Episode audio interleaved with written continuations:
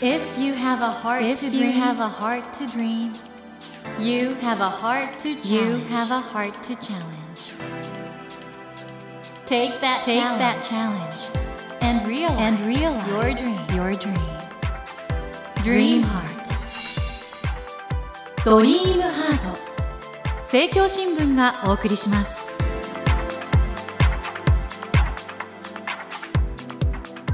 皆さんこんばんは森健一郎です。東京 FM のスタジオから全国38局ネットでお送りしていますドリームハート。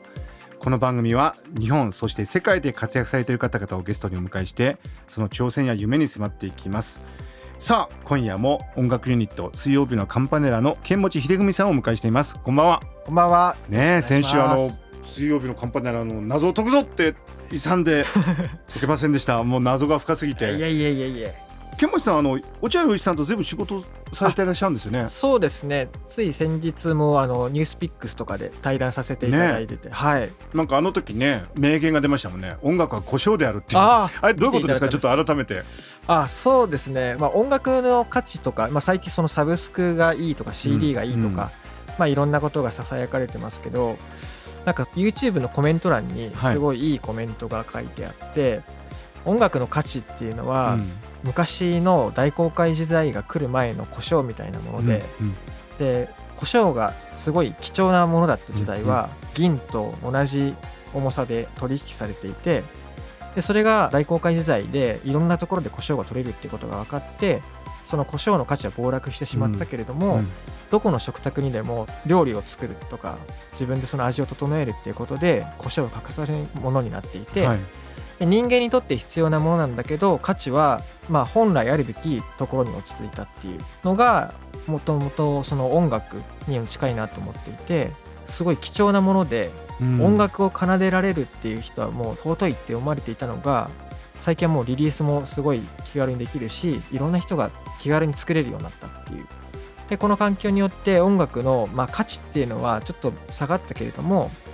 でも街に出ればどこでも音楽がかかっているし映像にしても演劇にしても何のエンタメに対しても音楽っていうのは必要で、まあ、その価値観と必要とされているっていう条件が故障に近いかなと思って。確かに故障はどこにでもあるけど、うん、確かにそんなに今バカ高いってわけでもないもんね。そうですね。どうなんでしょう。本当に今配信もあるしそれから TikTok とかもあるし YouTube もあるし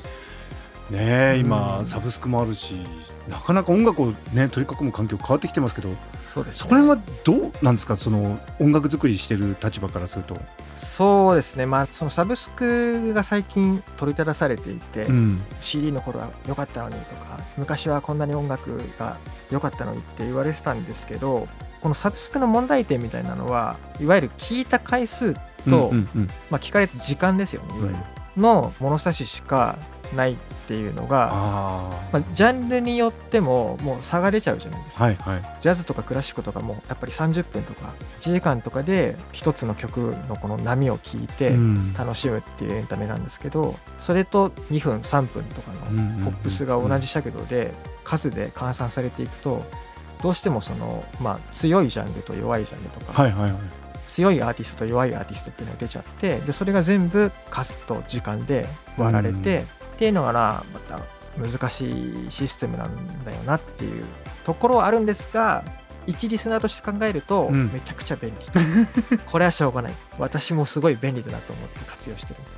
というわけでですね今週もですね水曜日のカンパネラの音楽担当、はい、剣持秀文さんをお迎えしてるんですけどもネットで剣持秀文って入れると天才っていう検索サジェスションワードが出るんですけど 本当ですか？そのね音作りの天才の見る音楽の未来なんかも含めて嬉しい、ね、ちょっと今日いろいろお話伺っていきたいと思います。ありがとうございます。剣持さんこの後どうぞよろしくお願いいたします。よろしくお願いします。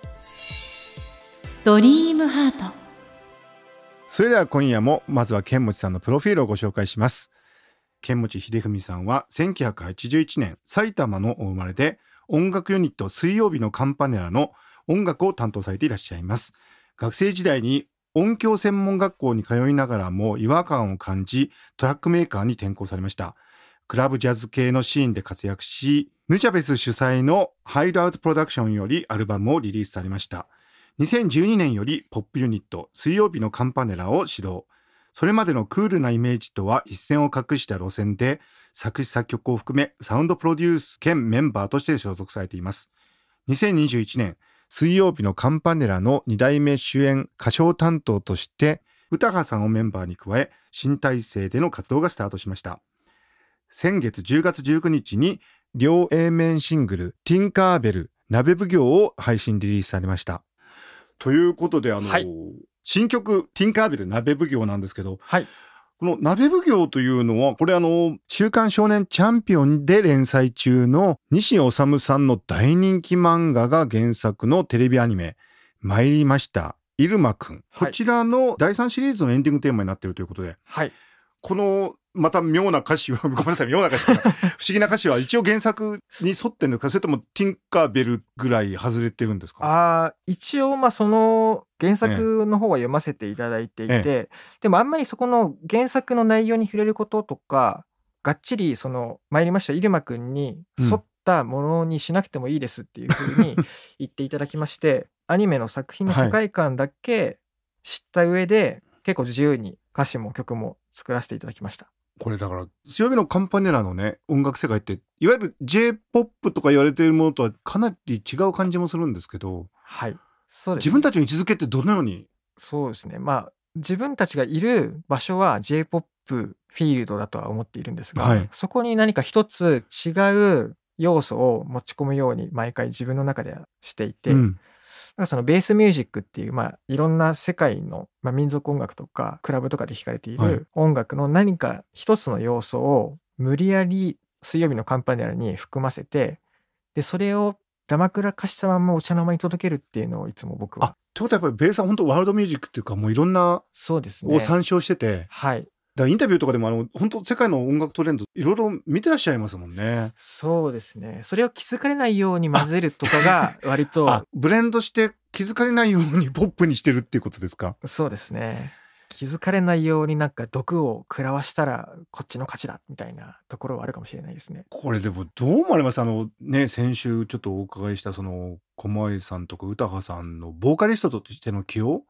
ある意味じゃその歌のうまさを踊りのうまさを突き詰めるっていうのとはちょっと違う価値観やじゃないですかうんうんはい。っぱそこになんか日本の可能性ってあるんですかね？そうですね。まあそれこそさっき言ってたブレンドみたいなうんことかなと思っていて、いろんな日本の良さと他の国の良さとかそういうものをちょっとずつ配合していって一番水曜日のカンパネラらしいものうん歌派らしいもの、狛江らしいものをなんか作れたらいいのかなって思ってるんですようんね。01で僕が全く新しいものを作るっていうことはないかどうかわかんないですけど、まあ多分どこかにあるんですよね。僕が作る前に世の中に存在していて。なので、それよりも僕はブレンドするっていうセンスで、この世の中をまあ勝っていこうかなっていうことを思ってますね。これオリジナリティって何なんですかね？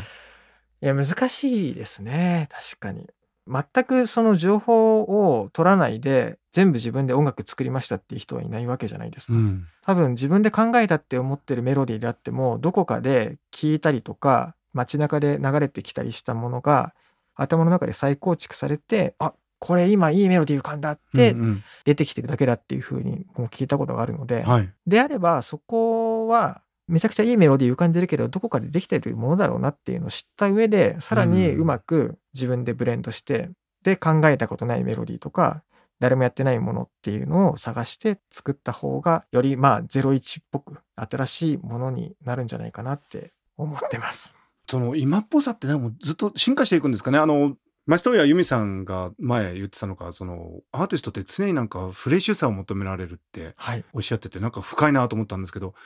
例えば大バズりのエディソンってまさにフレッシュだったと思うんですよねはい。音楽作る側としてはそのフレッシュさを求められるっていうのはそうですね。でもあんまりフレッシュすぎてもう誰もついてこなくなったり。それ何度かやっちゃってるんで、僕もやらかしちゃってるやらかしちゃってる時もあるんでね。それ、水曜日のカンパネラよくやらかしがちなんあで誰もついてないみたいな そうそうなんですよね。だから、まあ、ちゃんとやっぱり大衆性を帯びてるっていうこともありつつ、自分たちでもまだやってないことに挑戦し続けるっていうことが一番いいのかなって、なんかまあ最近は思うようにしてますね。いやーなんかそういう意味においては本当なんかやることいっぱいありそうですねまだまだね。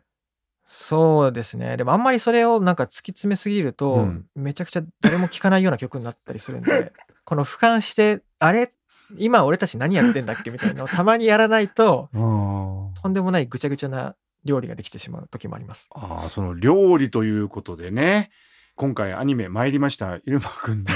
まさに。えーエンディングテーマがまだ料理というか鍋奉行っていうこれ原作はあるんですけどはい。何なんですかねこの楽曲世界は。ここでやろうとしていたのはそのハイパーポップっていう音楽のまあ結構新しめのジャンルがありまして、はい、そのハイパーポップっていうのがいわゆる昔のグランジロックみたいになりますね。グランジロックと最近の若者たちがやっているトラップのヒップホップうんみたいのを合体させて、でさらにこの遊び心うんうんあふれるはちゃめちゃなエディットとかエフェクトをかまして一瞬で終わっちゃう曲みたいなの をなんか若い子たちがすごい楽しんで作ってるんですよね。それちょっとやりたいなと思ってめっちゃ高度なお話を今ね伺ってますけどもあの やっぱり音楽作りの最先端ってそういうとこ行っちゃってるんですねやっぱね。いやーまあねでも最先端を求めるのが正しいわけでもないので、まあこの円熟していうくん。アーティストを見たいっていう方もいらっしゃるじゃないですか。うん、なんかそこは本当にいろんな魅力をもう引き出せればいいんじゃないかなと思いますけど、ね、ここの部分は音楽作りのマスタークラスの話になってますけども、えー、森健一郎が東京 FM のスタジオから全国放送でお送りしています「ドリームハート今夜も音楽ユニット水曜日のカンパネラの剣持秀文さんをお迎えしてお話を伺っています。ドリームハート剣持さんあの音楽以外のどんなものを見てらっしゃるんですか？カルチャー的には。そうですねいやでも僕昔会社員として働いてたんで、はい休みの日に音楽やるっていうのが趣味だったんですよ、うん唯一の。はい。なんで音楽仕事になってからすっごい趣味探すの大変になっちゃって。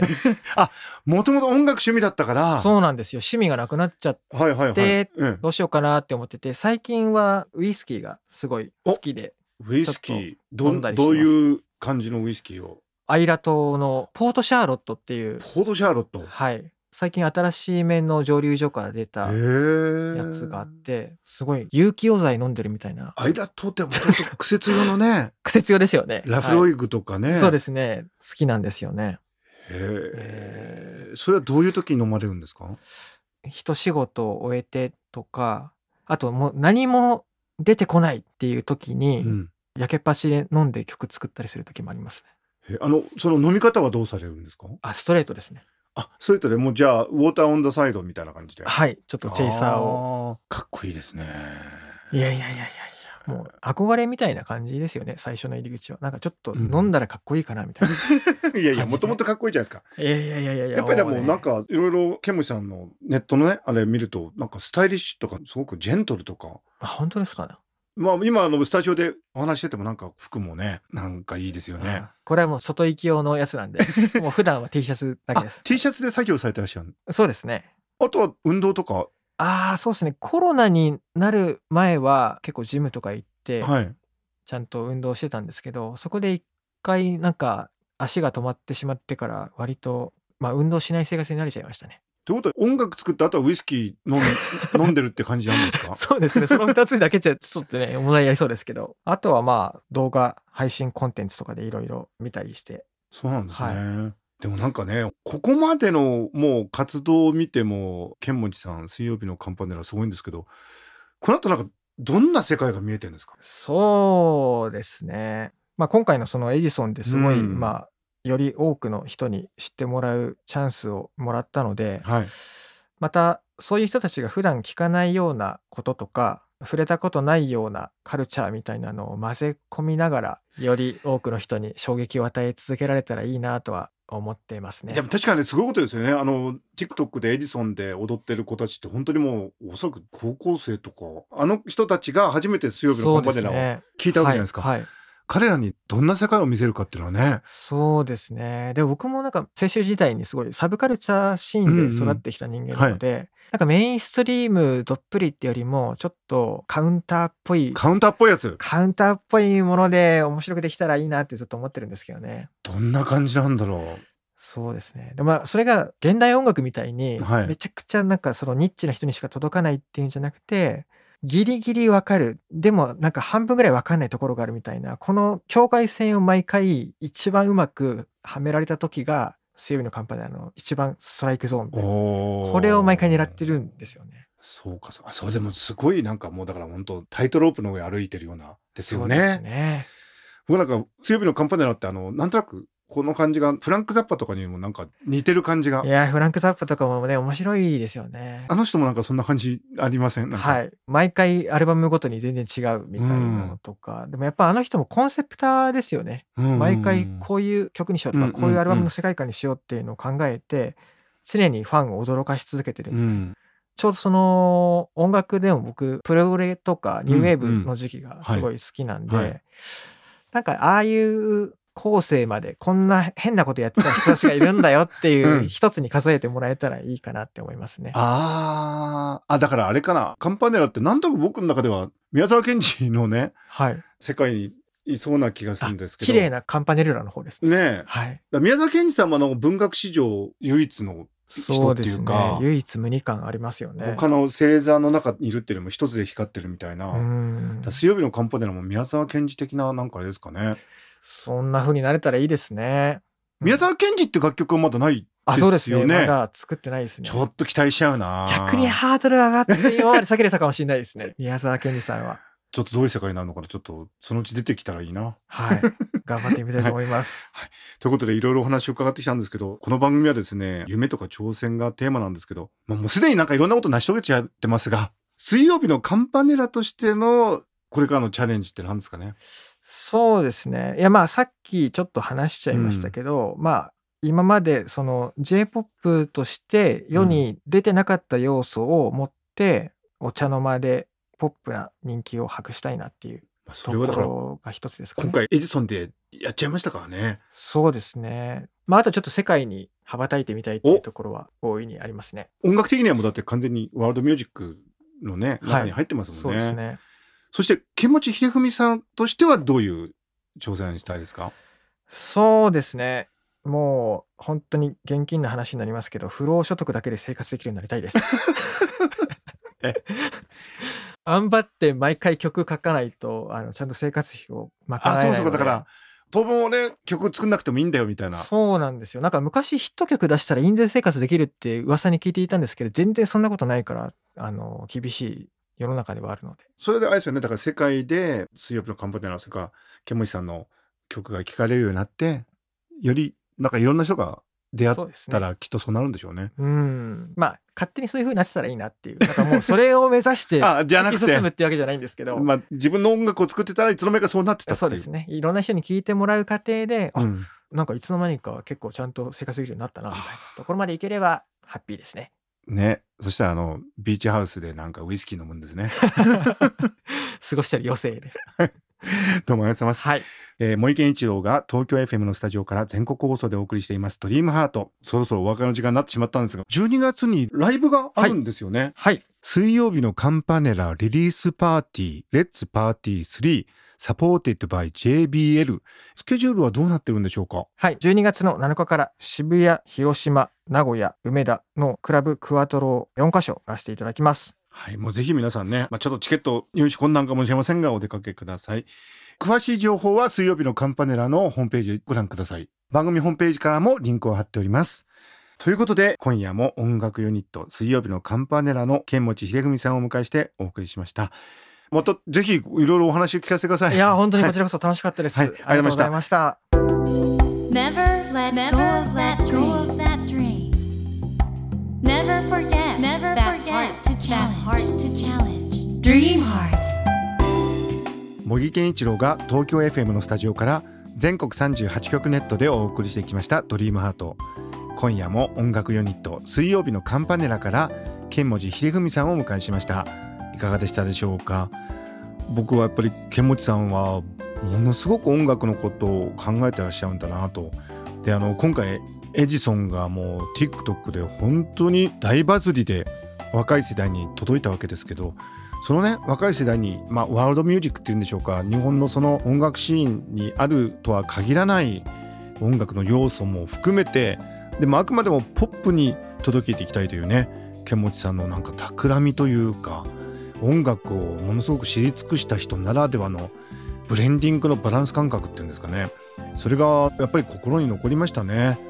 これぞプロなんだなと思いましたね。そんなケモチさんね最近ウイスキーに凝ってらっしゃるってことなんですが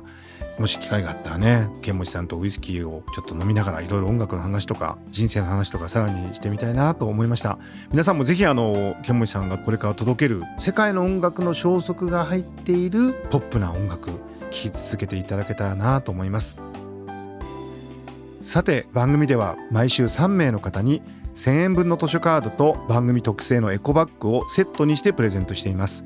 私模擬に聞きたいことや相談したいこと番組の感想などを書き添えの上ドリームハートのホームページよりご応募ください。お待ちしています。